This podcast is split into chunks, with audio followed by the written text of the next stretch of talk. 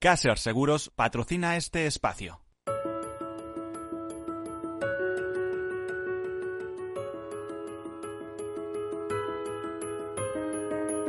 Tercer sector, un espacio para la economía social.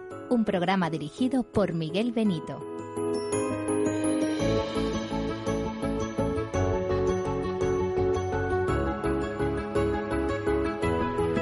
Buenas tardes, bienvenidos, bienvenidos a este programa, a este tercer sector, el programa de las asociaciones, de las fundaciones, de las ONGs, de la economía, de la economía solidaria y social. De cuando hablamos de tercer sector, queremos decir eh, un sector eh, de economía, de personas que piensan en las personas, un sector que genera beneficios, pero que normalmente esos beneficios se reinvierten en el fin social para el que fueron constituidos. Hablamos de sostenibilidad y eso que de manera muy clara dentro del propio tercer sector hay un tercer sector de acción social y hay un tercer sector económico importante. Lo veíamos hace un momento en el anterior programa, en el programa Todos Seguros, con el presidente de la Confederación Española de Mutualidades, que nos recordaba que ocupaba la vicepresidencia tercera de la CEPES, de la Confederación Española de Empresas de Economía Social. Cuando hablamos de tercer sector en nuestro país, hablamos del 10% del PIB cifra que les parecerá disparatada, pero si tomamos la referencia de que solo las mutualidades gestionan 50.000 millones de euros en ahorro, pues eh, ya eh, empiezan a cuadrarnos las cosas. Y aparte de eso, tercer sector, pues tiene un, el sector cooperativo eh, y algunas mutuas de cabecera, pues representantes muy importantes. Por ejemplo, Mafre, ya saben que la cabecera de el primer grupo asegurador español, pues es una mutua. Bueno, pues eh, el tercer sector mm, está eh, básicamente referido, sobre todo en el tema eh, de, cuando nos hablamos de acción social, precisamente a eso, a la acción social, a la cooperación internacional, a la defensa del medio ambiente y a tantos pequeños y grandes temas de interés general. También es un sector que eh, supone la solidaridad mercantilmente organizada para ser eficaces y eh, que está presente en muchos pequeños y grandes temas, en muchas fundaciones, en España hay como 10.000, pero activas, activas, según datos de la Sociedad Española de Fundaciones, son unas 6.800. Eh, ya saben que para ser una ONG primero hay que ser asociación y fundación, y asociación, eso sí que hay una verdadera articulación porque hay asociaciones desde vecinos a lo que ustedes quieran el número es impresionante, el registro de, asociaciones es inmenso. Bueno, pues he dicho estas cosas a moda de presentación de este programa Tercer Sector y de su importancia económica y de su trascendencia social. Les comento algunas notas de actualidad y entramos en nuestro tema. Comenzamos. Bueno, la Secretaría de Estado de Derechos Sociales ha convocado subvenciones para la realización de actividades de interés general consideradas de interés social, con un presupuesto de 70 millones de euros, según publica este martes el Boletín Oficial del Estado. Se pueden beneficiar de estas ayudas eh, Cruz Roja Española y las entidades o organizaciones del tercer sector social.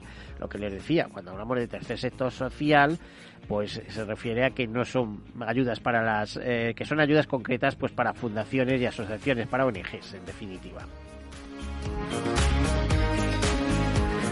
Bueno, y eh, durante la celebración que tuvo lugar en la sede de CaixaForum Madrid eh, y celebrando de alguna manera el 75 aniversario de la Fundación de Naciones Unidas y UNESCO y de la UNESCO, pues esta Organización de Naciones Unidas junto con UNESCO realizaron este lunes un llamamiento urgente a los pueblos de la Tierra para establecer un nuevo orden mundial que integre los objetivos de desarrollo sostenible y la Agenda 2030, esos objetivos eh, de desarrollo sostenible que ya saben que fueron pactados en el año 2015. Bueno, pues un nuevo orden mundial que mucha gente piensa que va a beneficiar o teóricamente va a beneficiar y otros que lo ven como un auténtico peligro. Hablan de un nuevo orden mundial y de que eh, la idea es reducir población o aforo o otra serie de cosas. Bueno, no van por ahí los tiros, las intenciones son buenas hay que hablar de nuevo orden mundial, pero no hay que escandalizarse. Cada 10, 15, 20 años estamos en un nuevo orden, en un nuevo paradigma, en nuevas cosas, en nuevos temas. En, en este momento, el lunes, eh, eh, se habló de diversas cuestiones, que, eh, por ejemplo, como la defensa de los países, los países de los seres humanos que viven dentro de sus fronteras, o los nuevos conceptos de seguridad, trabajo y estilo de vida, o el desarrollo digital, o el asesoramiento científico y la erradicación, erradicación del armamento nuclear. Em, también se pusieron de relieve eh, la necesidad de implantar un sistema democrático multilateral que conjugue eficacia y eficiencia y firmeza eh, y que le corresponde a la humanidad, se dijo, asumir su responsabilidad. Los pueblos pueden participar en las instituciones y organizaciones democráticas y sostener en sus manos las riendas de su destino común. También se ha tratado, se trataron este lunes en ese acto del Caixa Forum, como decía, temáticas relacionadas con las prioridades de la ONU como la alimentación, la salud, la protección del medio ambiente o la educación y, por supuesto, el objetivo número uno de esos ODS, que es acabar con la pobreza.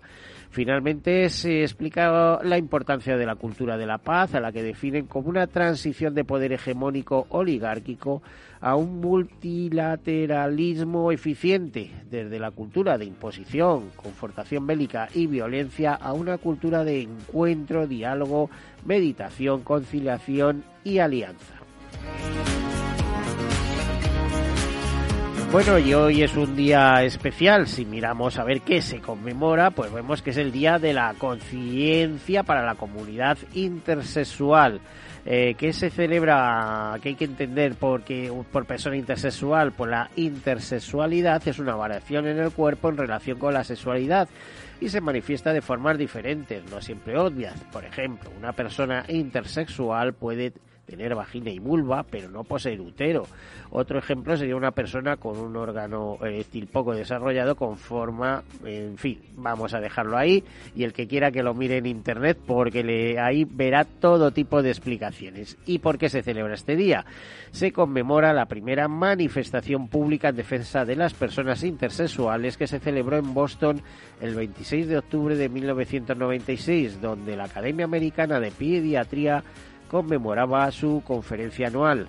El verdadero motivo de la creación del Día Mundial de la Intersexualidad es hacer respetar los derechos humanos de las personas intersexuales que en muchas ocasiones no se comprenden ni se respetan. Y aunque hoy es un día, pues ya ven, con un poquito de historia relacionado con el tema de género y sobre eso, bueno, ¿eh? ¿qué quiere que les diga? Hay hasta un ministerio y podríamos tratar aquí mm, eh, tesis doctorales, ¿no? Eh, pero también nos interesa que, por ejemplo, el próximo día 31 de octubre, que ya queda muy poquito, es el día del ahorro. ¿eh? Y fíjense, nos hacen seis consejos eh, para ser un consumidor inteligente. Eso lo hacen los expertos de Chollometro, que comparten sus consejos para ser consumidor inteligente y además fomentar los hábitos de ahorro. Y, por ejemplo, dice, vigila los microgastos. ¿eh? Eh, yo recuerdo una frase de leí hace mucho en algún sitio que decía, bueno, si esto vale poco, si total, pues ese es el problema. El, si total, el si total, el si total, el si total al final se va a un total importante. ¿eh? Ya saben que pequeñas cantidades se pueden convertir en grandes cúmulos y eso es teoría pura y dura aseguradora. ¿eh? Nos dicen también como si el primer consejo es vigilar los microgastos, el segundo es cuidado con la tarjeta, el tercero lleva un seguimiento de tus gastos. El cuarto nos dice que el ahorro empieza en casa, ¿eh? cuidado con los enchufes tal, ¿eh? que tenemos la luz cara. También nos dice que revisemos las suscripciones y que los a veces los cupones y los chollos que hay por ahí, las rebajas, pues nos suponen ahorros hasta del 80%. Así que fijarse en esos temas, ¿eh? el 2x1 y este tipo de cosas. Bueno, más de 370 jóvenes en toda España reciben una exclusiva formación en hostelería gracias a la Fundación Mao San Miguel. en esa plataforma de la octava edición de Creamos Oportunidades en Hostelería Turismo. se integra, es de, alcance nacional, pero está integrada por siete ciudades, Madrid, Barcelona, Bilbao, Burgos, Málaga y Granada, y por primera vez en esta edición Santiago de Compostela. Su eje principal, los cursos de formación profesional dual, que constan de dos años de duración y combinan la parte teórica impartida en las escuelas con más de 700 horas de prácticas en establecimientos de hostelería de reconocido prestigio y los voluntarios de Moria, Gran Canaria, recogen este viernes, este próximo viernes, el Premio Ciudadano Europeo 2021 del Parlamento Europeo. Eh, lo acogerá este próximo viernes 29 de octubre, eh, eh, la, acogerá esta ceremonia del Premio Ciudadano Europeo 2021 del Parlamento Europeo, el Polideportivo de Villa de Moya.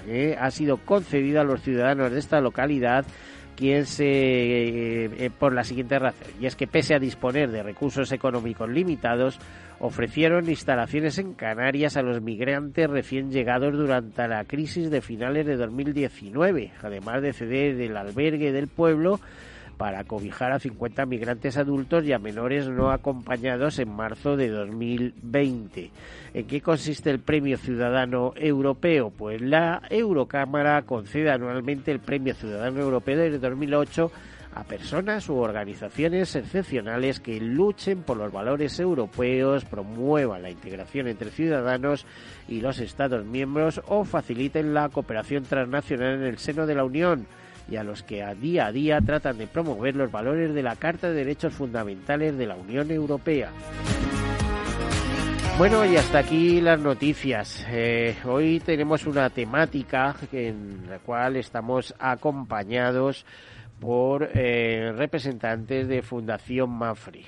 Estos últimos días, este año, de manera muy especial, se está eh, conmemorando dentro de todo el sistema MAFRE, un sistema, como ustedes saben, primera aseguradora de nuestro país, una de las primeras multinacionales. Yo, no me atrevería a decir la primera, pero muy importante, presente en más de 40 países.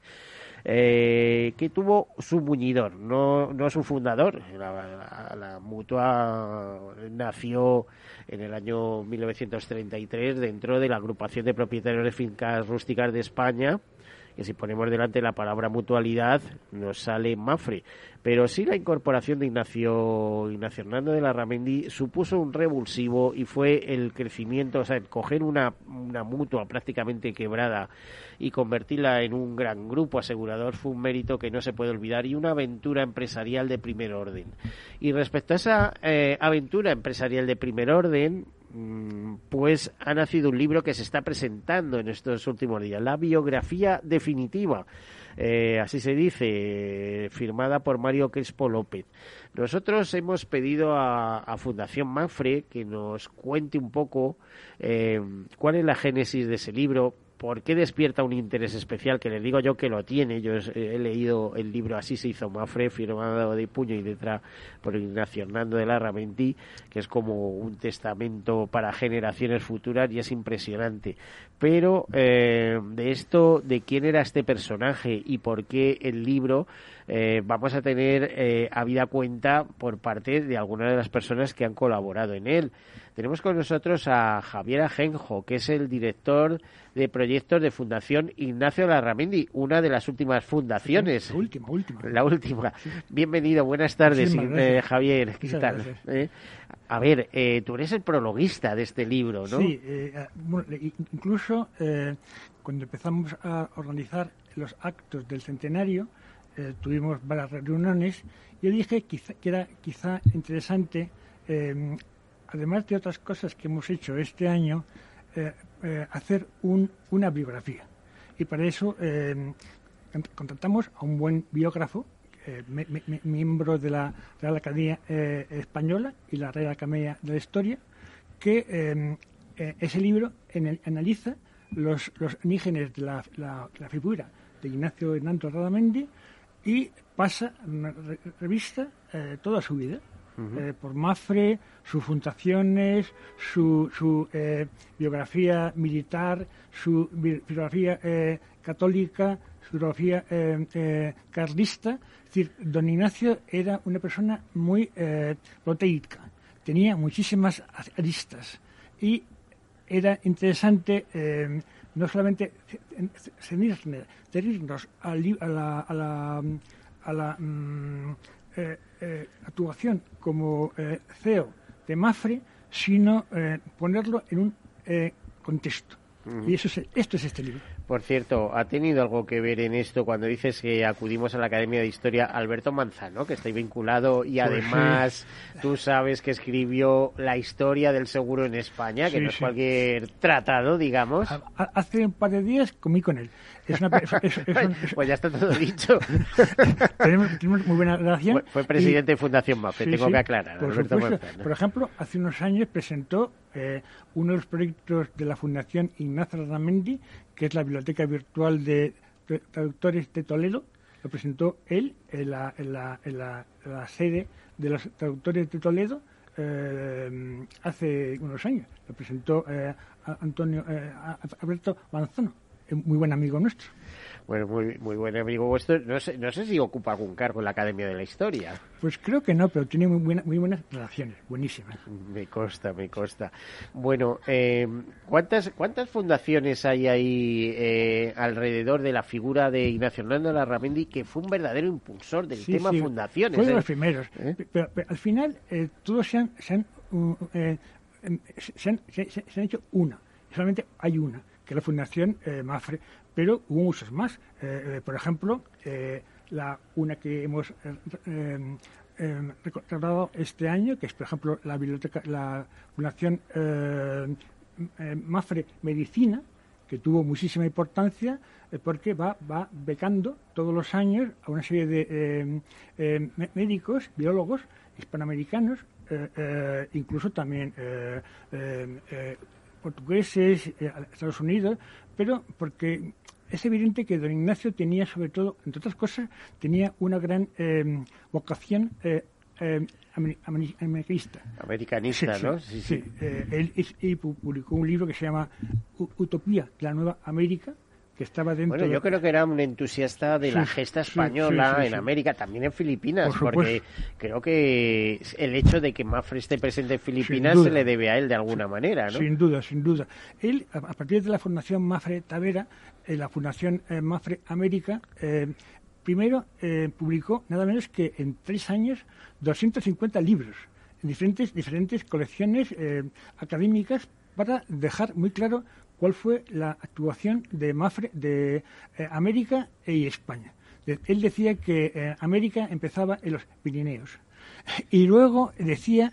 Eh, y, pues menos mal que decía América y no África, como nos decían por ahí. Claro, claro, él, pensaba eso. Y luego eh, empezó a, hizo un proyecto muy importante que digitalizó más de 500, 5.000 eh, libros históricos de los siglos XVI XVII, porque él pensaba que para dejar claro la huella de, de, de España en América y Filipinas, lo importante no era hablar, sino hacer. Y eso era lo que, lo, que definía a, don Ignacio. Él hablaba y hablaba, y escribía, y muchísimo. De hecho, eh, eh, la biblioteca virtual de polígrafos tiene un micrositio donde hay nada menos que 300 publicaciones. Eh, pero, sobre todo, lo que hacía era hacer. Era hacer. Yo he trabajado mucho con él y era que es imposible seguirle su, ritmo, porque si tú, le eh, eh, proponías una cosa, él te decía cuatro cosas más. Era muy difícil seguirle. ¿Y ¿Qué hacemos? ¿Qué cerramos? Exactamente. Y, y, es curioso, después de lo que, lo que hizo en toda su vida, tanto que hizo, decía al final, uy, todavía, todavía me falta alguna cosa más, ¿no? Y es curioso porque eh, eso, con la tecnología actual, que impulsó él a través de una empresa que creó al final de su vida, eh, hemos recogido todos esos proyectos eh, esos libros, esas eh, digitalizaciones, esas ayudas a la administración médica y lo hemos metido en un micrositio de la biblioteca virtual de polígrafos de la Fundación Ignacio Radamente para dar la, la máxima visibilidad y accesibilidad en la Internet. Eh, la verdad es que falleció a una edad relativamente temprana para un hombre de 80, por 80 años, eh, 80, pero que y si hubiera vivido 15 más, ¿eh? ¿Imaginas? Yo, cuántos viajes he hecho con él, eh, de cuando en cuando teníamos una reunión con cualquier eh, especialista o académico para un proyecto y, y competía siempre. De, hecho, muy poquito antes de morirse, un día me llamó y dice, Javier, vamos a una reunión eh, en, la, en Landa, en Burgos, porque voy a, iniciar un proyecto con intelectuales vascos para hacer una biblioteca virtual de intelectuales vascos y, estaba, eh, hasta el último minuto como lo que dice. Sí sí yo me acuerdo los últimos, días estaba ya muy malito y, me llamaba yo yo iba a, a, la, a, la, a su cabecera y me contaba, hay que hacer esto, esto, esto, y, no solamente a mí, a otros colaboradores, porque tenía muchos colaboradores que estábamos encantados de colaborar con él. Por cierto, para los oyentes que nos escucha, para gente que nos está escuchando, decirles que, em, bueno, en el capítulo de reconocimientos es, creo, el único español eh, que entró o que forma parte del Insurance Hall of Fame, o sea, eh, el, el, Hall de la Fama del mundo asegurador. ¿eh? Eh, y además que en 1986 recibió la medalla de oro de la excedencia del, del D. Jones Weekly Funder Howard, eh, que eh, es un premio que concede la Insurance International Society, es decir, súper reconocido, aparte de que era medalla de oro al mérito en el seguro, comendador de la Orden de Isabel la Católica, por cierto, una orden que normalmente está reservada para la gente de exteriores o demás, así que su proyección exterior debía ser muy, potente, claro. Eh, pues por ejemplo que en 2002 ya a título póstumo le fue concedida la medalla al mérito en el trabajo y en 2000 pues esto de lo que decía elegido para formar parte del The Insurance Hall of Fame eh, el hall de la, de la fama ¿no? del mundo asegurador y, más cosas ¿no? no sé, él, hizo muchas presentaciones en, en, Mafre, en la Biblioteca de España, pero también lo hacía en Casa, la Casa de América. Vamos a hablar después de publicidad. Continuamos, ¿eh?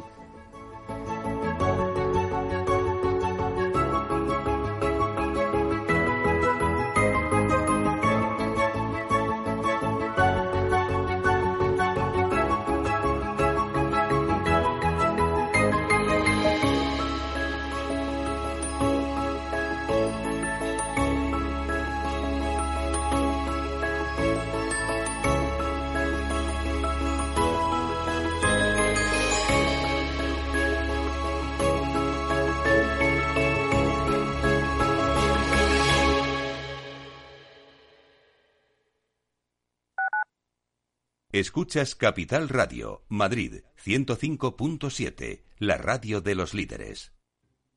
Disfruta de la mejor cocina gallega en Montes de Galicia. Todo un clásico moderno en el barrio de Salamanca. Disfruta de la variada dieta atlántica, de las mejores carnes y pescados tratados con respeto y transparencia y regados con una de las mejores bodegas de la zona. En grupo, en familia o en pareja, Montes de Galicia te ofrece el espacio perfecto en cada ocasión. ¿Harto de tertulias políticas y de quienes lo saben todo? Sube un peldaño intelectual en tu vida y sintoniza la gran tertulia de la economía. Un debate pragmático y sin afinidades que revela las grandes transformaciones de nuestros días, con figuras de gran talla económica como Pedro Schwartz, Ramón Tamames, Francisco Navarro, César Arranz, Hermenegildo Altozano, Isabel Aguilera, Manuel Moreu, Juan José Rubio y Fernando Zunzunegui, entre otros. La gran tertulia de la economía, cada mañana a las 8 y 20 en Capital, La Bolsa y la Vida, con Luis Vicente Muñoz.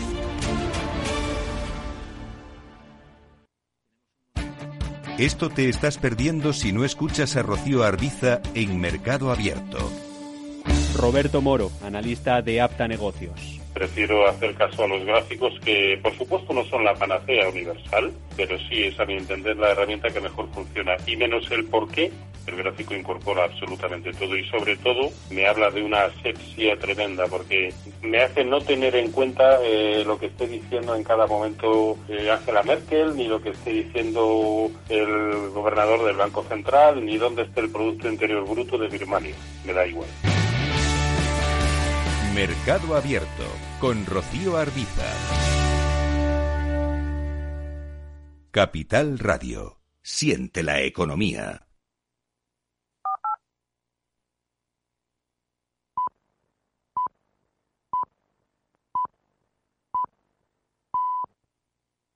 Tercer sector, un espacio para la economía social. Un programa dirigido por Miguel Benito.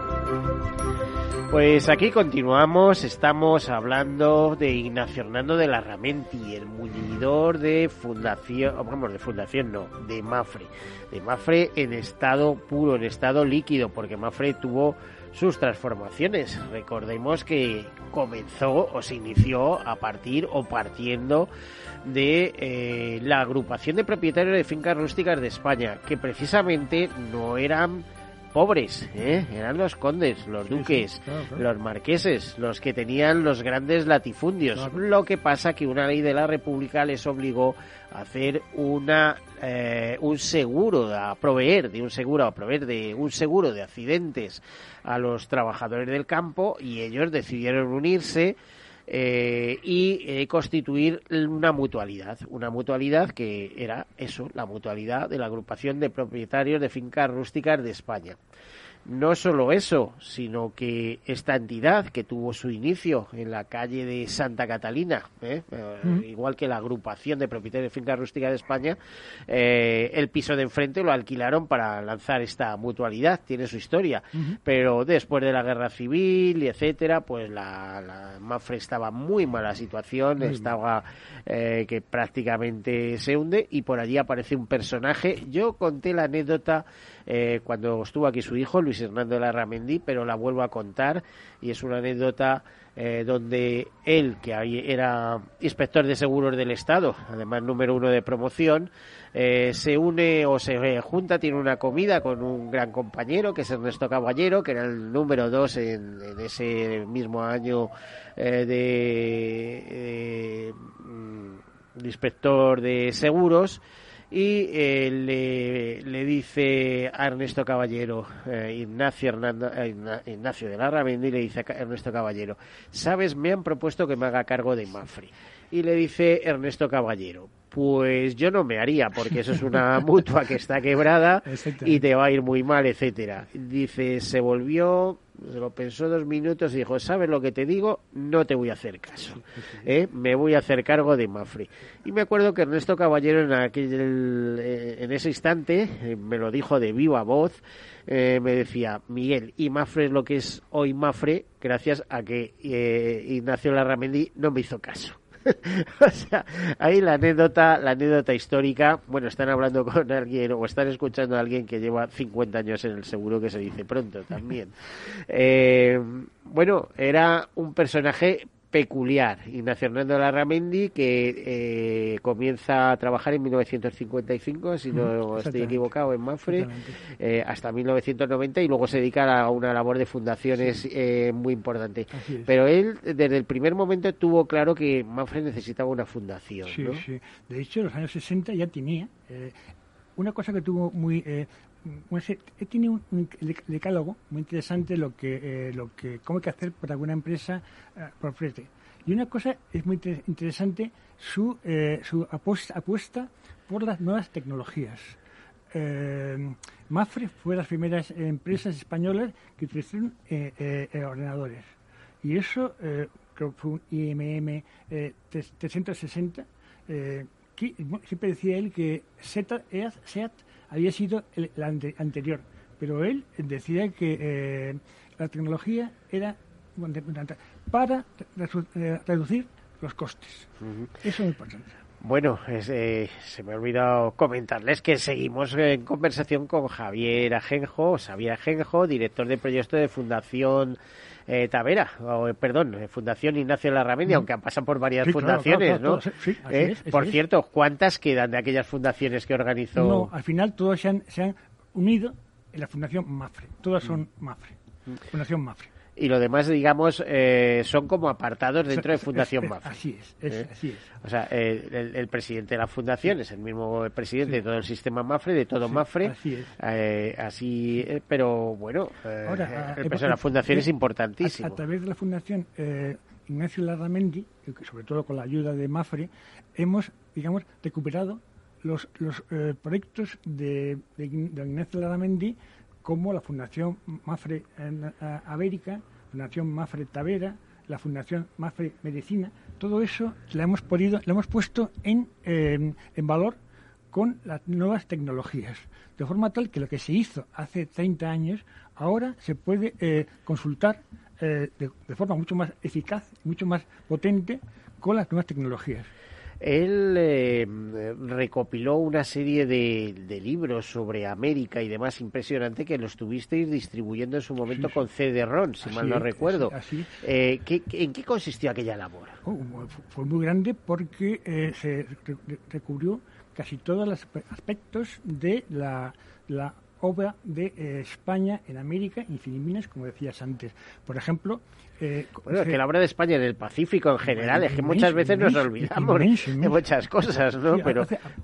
últimamente se habla bastante del de el, eh, lago español, que era el Pacífico. Sí, sí, hay varios libros. Eh, eso no, ¿no? no, nos referimos solo al, barco este, el Torna. ¿Cómo era? El Torna tornaviaje. Eso, el tornaviaje entre Filipinas, o entre Manila y México, etcétera, pero... gracias, a la obra de eh, Andrés eh, de Ornaneta, que, eh, cuya obra hemos digitalizado y puede acceder en, de forma totalmente uh, gratis en la web. Y esos libros, pues que hablamos antes, por ejemplo, mm, don Ignacio consiguió que todos los em, vocabularios de lenguas americanas o gramáticas eh, em, em, indígenas estuvieran en disposición en un cd y ahora están buscadas en el, eh, en el, en el, en algún tipo de web. En la web. Eh, o sea a disposición de todo el mundo. Totalmente a, él le gustaba mucho recordar que la primera eh, em, gramática de una lengua mm, moderna fue la castellana. Y luego dicen la siguiente fue la, francesa. No, no, no.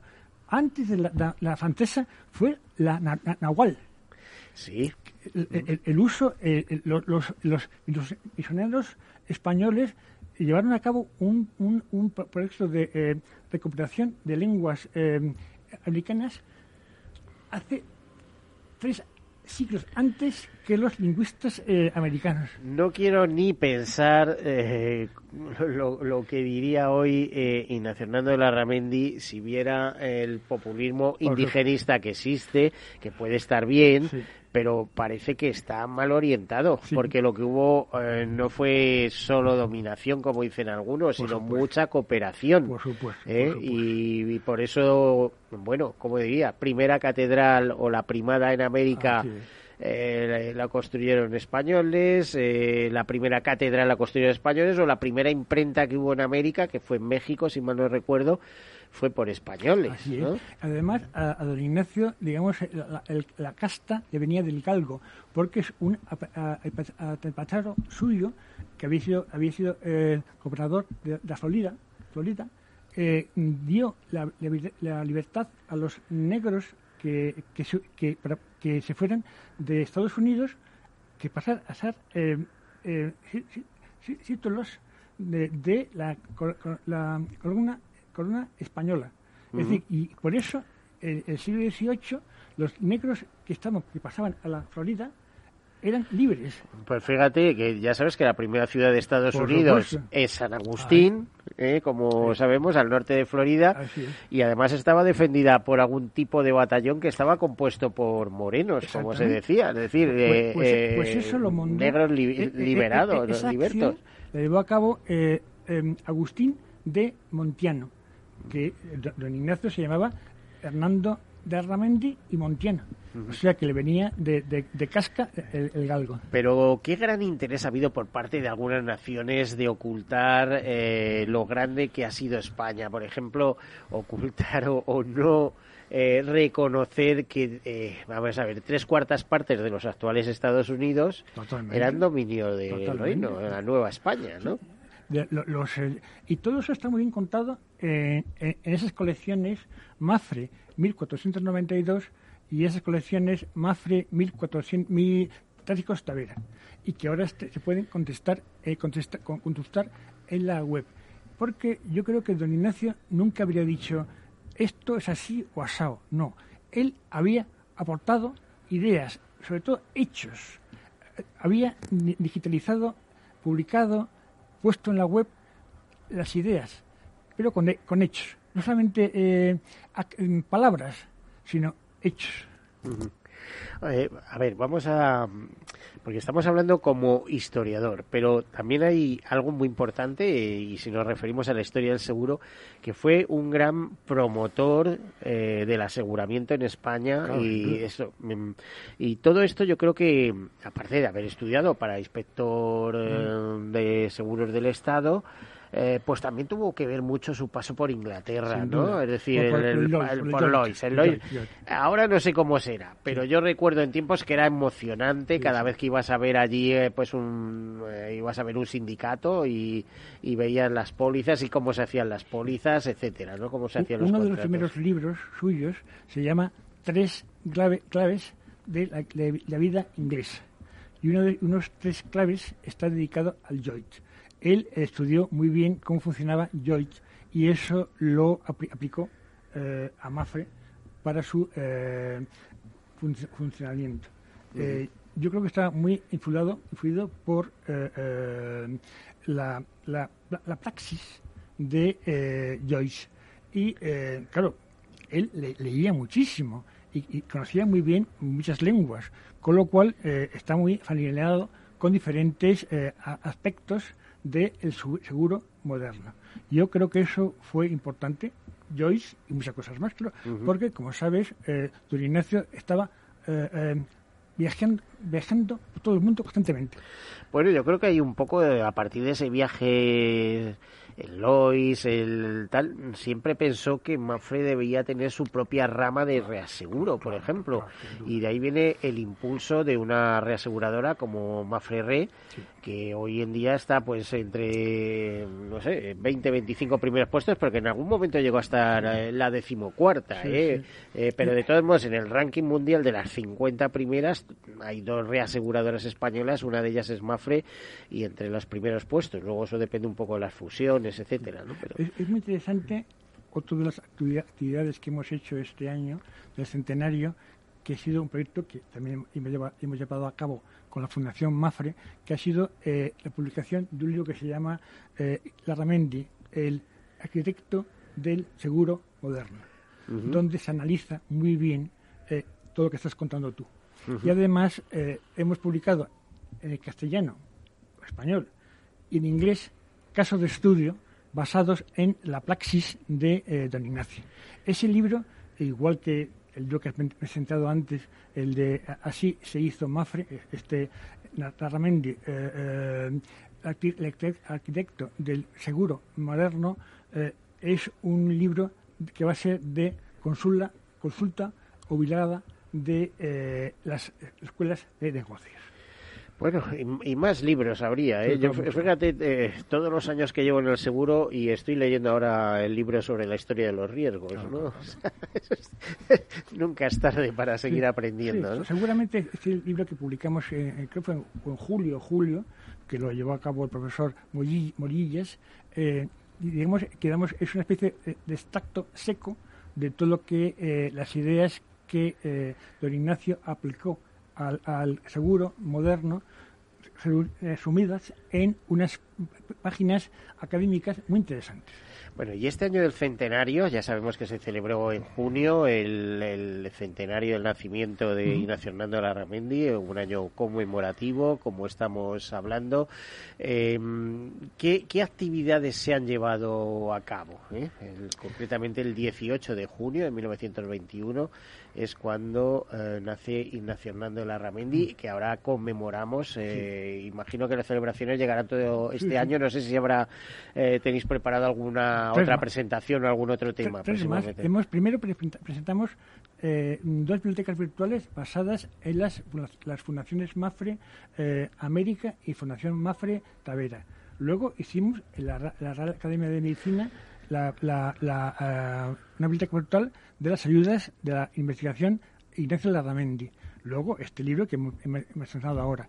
Hicimos un eh, seminario hace eh, un mes más o menos que era eh, la, importancia de don Ignacio Larramendi a, para los estudios del carlismo. Presentamos tres bibliotecas virtuales. Luego este libro y el mes que viene... Este libro, que es la biografía definitiva, que se presenta así, ¿no? biografía definitiva. Y mañana, el mes, el mes, el mes, que, el mes que viene, presentamos una, una séptima biblioteca virtual que es Inés Laramendi y una cosa que tú has mencionado al principio, que es la acción social empresarial. Es decir, eh, la participación de los eh, eh, empresarios católicos en la vida social. Y eh, hemos publicado, vamos a publicar dentro de dos semanas o tres, esa biblioteca virtual basada en todos los libros que ha publicado eh, eh, la ASE y los artículos que durante casi 40 años ha ido publicando. Y como siempre, buscando la máxima visibilidad y accesibilidad a esas publicaciones. Muy interesante. De ahí los vínculos también con Carlos Álvarez, que ha estado, bueno, que era que fue ah, presidente de Corporación Mafre, presidente de la Asociación Española de Fundaciones y también de importantes organizaciones católicas. Y, también fue eh, presidente de la ASE. De, hecho, después de, don Ignacio, no, el siguiente de después fue eh, eh, Carlos Álvarez. Y luego eh, ha sido eh, presidente hasta este año eh, su hijo, don Ignacio, perdón, don Luis Hernando Ramendi, hasta hace unos pocos meses y le han nombrado el ASE, le han, nombrado presidente de honor como prologuista de este libro, de esta biografía definitiva de Ignacio Hernando, Hernando de Larramendi, muñidor de Mafre y de todo su sistema. Antes se llamaba Sistema Mafre, ahora es un grupo empresarial, etcétera. ¿Qué, te ha llamado la atención? Empezando desde mm, su vida privada hasta que, eh, bueno, vinculada a eso, familia católica, carlismo, etcétera, pero eh, su desarrollo profesional, él estudia la Complutense, ¿no? Mm. Él eh, estudia Derecho, etcétera. ¿Qué te llama la atención? ¿Cuándo empieza a despuntar? ¿Cuándo empieza a verse el, genio? Porque este hombre era un genio. Yo, creo que cuando cogió las, las rendas de Mafre eh, como, como muy bien has dicho tú antes, eh, cogió una empresa, una mentalidad que estaba fatal. Quebrada, estaba, quebrada. estaba intervenida, para ser el término exacto, intervenida por la Dirección General de Seguros y Fuente de Pensiones. 35 años después, es el, pasó a ser la mayor em, empresa de seguros española del mundo. Como tú me has dicho antes muy bien, 40, tiene presenta en 40 eh, países del mundo. Más, yo creo que son algunos más, sí. por ahí, por ahí. Eh, eh, quiero decir que yo, que he trabajado con él mucho tiempo, como he dicho antes, yo creo que era, era muy inteligente, pero además tenía una capacidad de trabajo y hemos comentado antes que transmitía ¿eh? porque sus muchachos ¿eh? estos estos jóvenes eh, que sacó de la universidad y se llevaron a convertir incluso en presidentes de sus unidades de son bueno les tuvieron que seguir el ritmo sin, duda y era difícil seguirlo porque yo, yo, lo conocía bastante y luego pues eso él preguntaba mucho no era nada marinoso. O sea, era curioso, era una persona muy, curiosa. Sí, sí, sí. Siempre estaba buscando más informaciones para conocer las cosas, ¿no? Para tener, para formarse una impresión. Y es curioso porque yo cuando lo conocí, pues yo tenía 30 años por ahí. Y, y, bueno, ahora tienes pocos más. ¿eh? y, bueno, pues me, me, trataba con, mucha deferencia. Oye, pues, ¿qué te parece esto? Bueno, de hecho, una cosa que es especial para mí, poco especial, que don Ignacio, para todos, era don Ignacio. Y un día me dijo, oye Javier, te voy a llamar, ¿por qué no llamamos de tú? Y digo, oh, pues parece, amigos. Y lo mismo de, su mujer, de Lourdes. Y por eso, eh, bueno, pues eh, eh, le conocí muy íntimamente. Y hice muchos proyectos. Me acuerdo, presentamos una vez un proyecto muy grande que fue la, las obras completas de Méndez Pelayo en la Spanish Society. Y, claro, él enseguida decía, bueno, pues hemos hecho esto. Pues ya que hemos hecho esto de Méndez Pelayo, vamos a hacerlo con 100 más. No, con 100 más, no, con 1000 y además españoles y, portugueses y, hispanoamericanos. Ignacio, que no, no, te sigo. Claro, además, lógicamente, todo esto financiado por Mafre.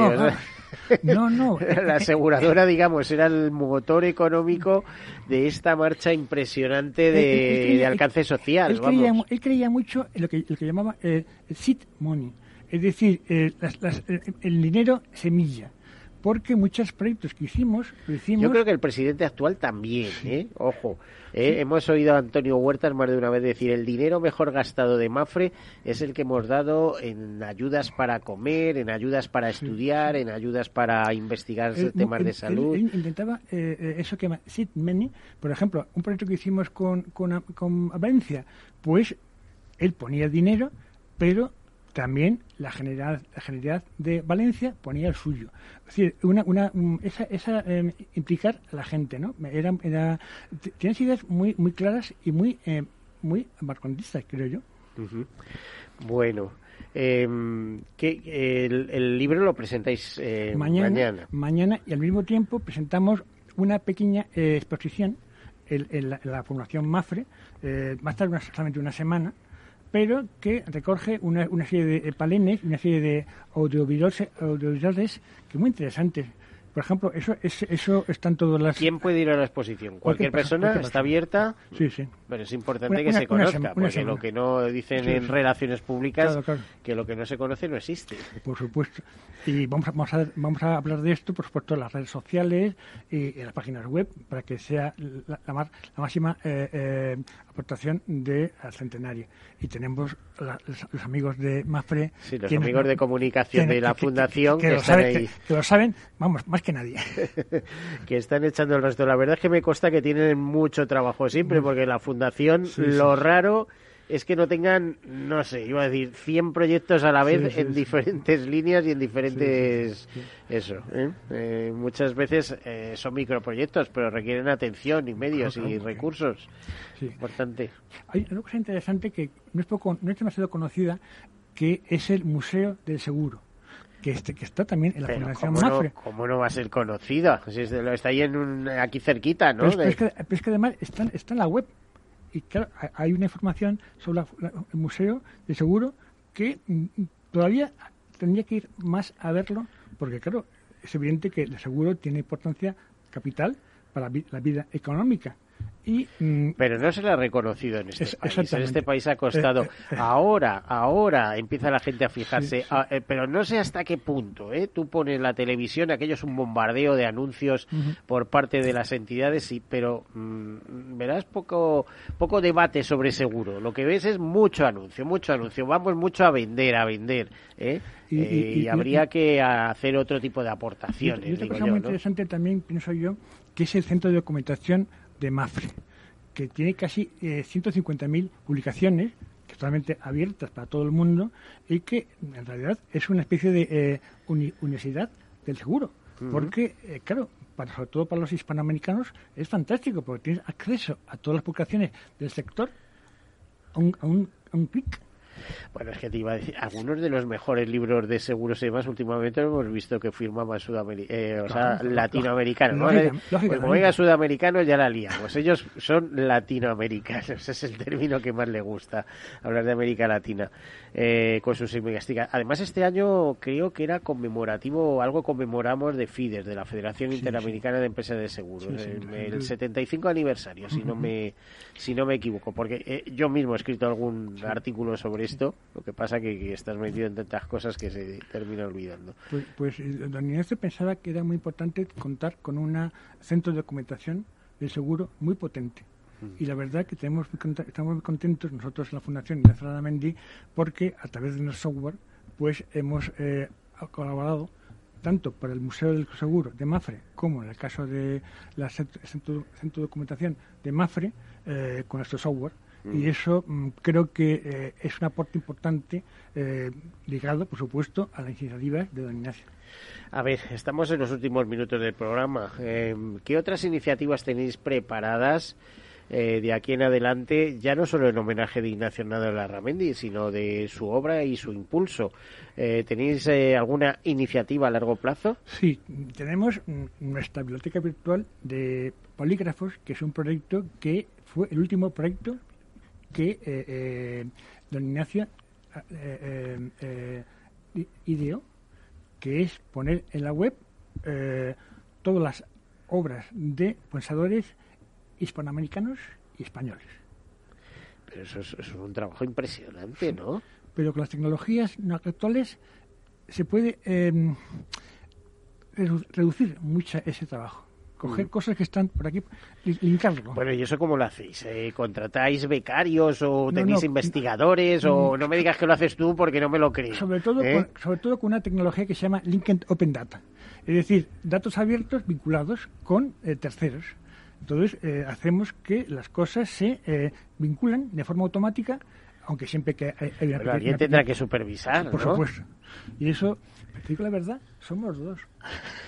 Pues no me digas eso, que me deja frustrado. O sea, yo pienso que ahí hay 100 personas eh, trabajando intensamente. No, la- la- la verdad el te- tema todo esto de bibliotecas, No. bibliotecas virtuales y demás es bastante mm, bonito, te diría, es bastante... Yo no lo conozco, pero he tenido un hijo archivero y bibliotecario, eh, la Complutense, y, ¿Cómo y bueno, él, él dice que es el mejor trabajo, de, ha sido el mejor trabajo de Y- su y, vida. y ¿eh? es, y es verdad. Es tenemos siempre el, apo- el apoyo de la, nuestra empresa Digivis y sobre todo el apoyo eh, y la, y la financiación de la Fundación Mafre que a lo largo de estos 20 años eh, eh, nos ha ayudado muchísimo en estas bibliotecas virtuales temáticas, la Escuela de Salamanca, por ejemplo, que es importantísima, eh, la Escuela de eh, eh, eh, eh, de Toledo, todo eso se ha podido llevar a cabo con la financiación de la Fundación Mafre. Imagino que hay material para investigadores para aburrir, Inmenso, ¿no? inmenso. De hecho, eh, la verdad que las, las, las, eh, accesos a nuestra base de datos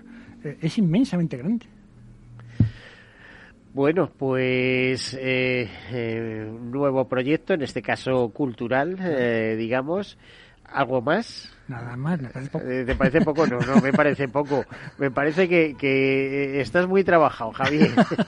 Ahora, que también te veo entusiasta. Sí, Y, sí. si, y si me apuras, un punto... Estoy viendo a Ignacio Larramendi a, Por eso, a por tu eso, través. por ¿eh? eso a través éramos muy amigos, por eso, por eso, pero yo no, no, no, no, no, sé- No, tenía la, no tiene la marcha que él, ¿no? Él abría proyectos, Sí. abría, abría, abría, Yo- y de, bueno, que, que vengan detrás cerrándolos, Sí, ¿no? sí, sí. Él Era, era muy rápido y muy inteligente. Bueno, pues hasta aquí hemos llegado en este tercer sector, Fundación Mafre, presentación del libro Ignacio Larramendi, biografía definitiva a cargo de eh, María Crespo López y hemos contado con el prologuista, con Javier Ajenjo, director de proyecto de Fundación Ignacio Larramendi. Muchísimas gracias, Javier, Muchísimas gracias. por tu compañía. A todos ustedes, feliz semana y hasta la próxima.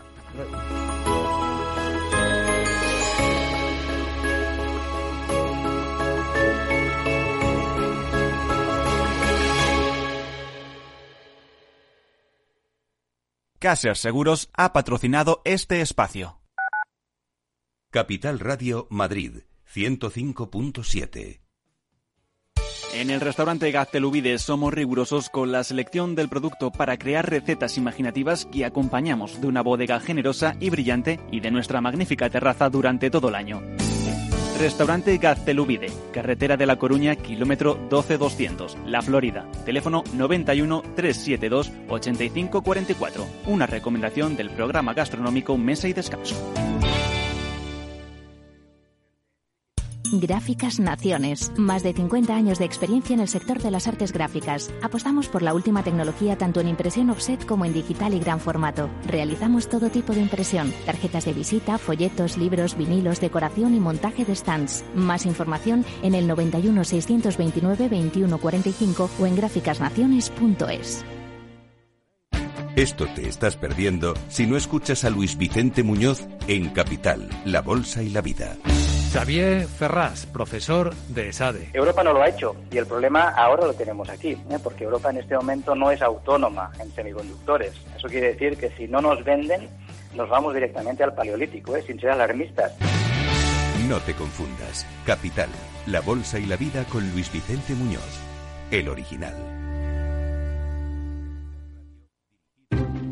Inversión inmobiliaria acompaña al mercado inmobiliario en este nuevo ciclo. Todos los jueves de 10.30 a 13 horas, el inversor encontrará las claves para realizar su mejor inversión. La mañana de los jueves en Capital Radio tomamos el pulso al sector inmobiliario. Noticias, análisis de mercado y debates donde los protagonistas del sector podrán contar en primera persona los retos a los que se enfrenta el ladrillo. Inversión inmobiliaria pone la voz al sector inmobiliario. Aquí, en Capital Radio.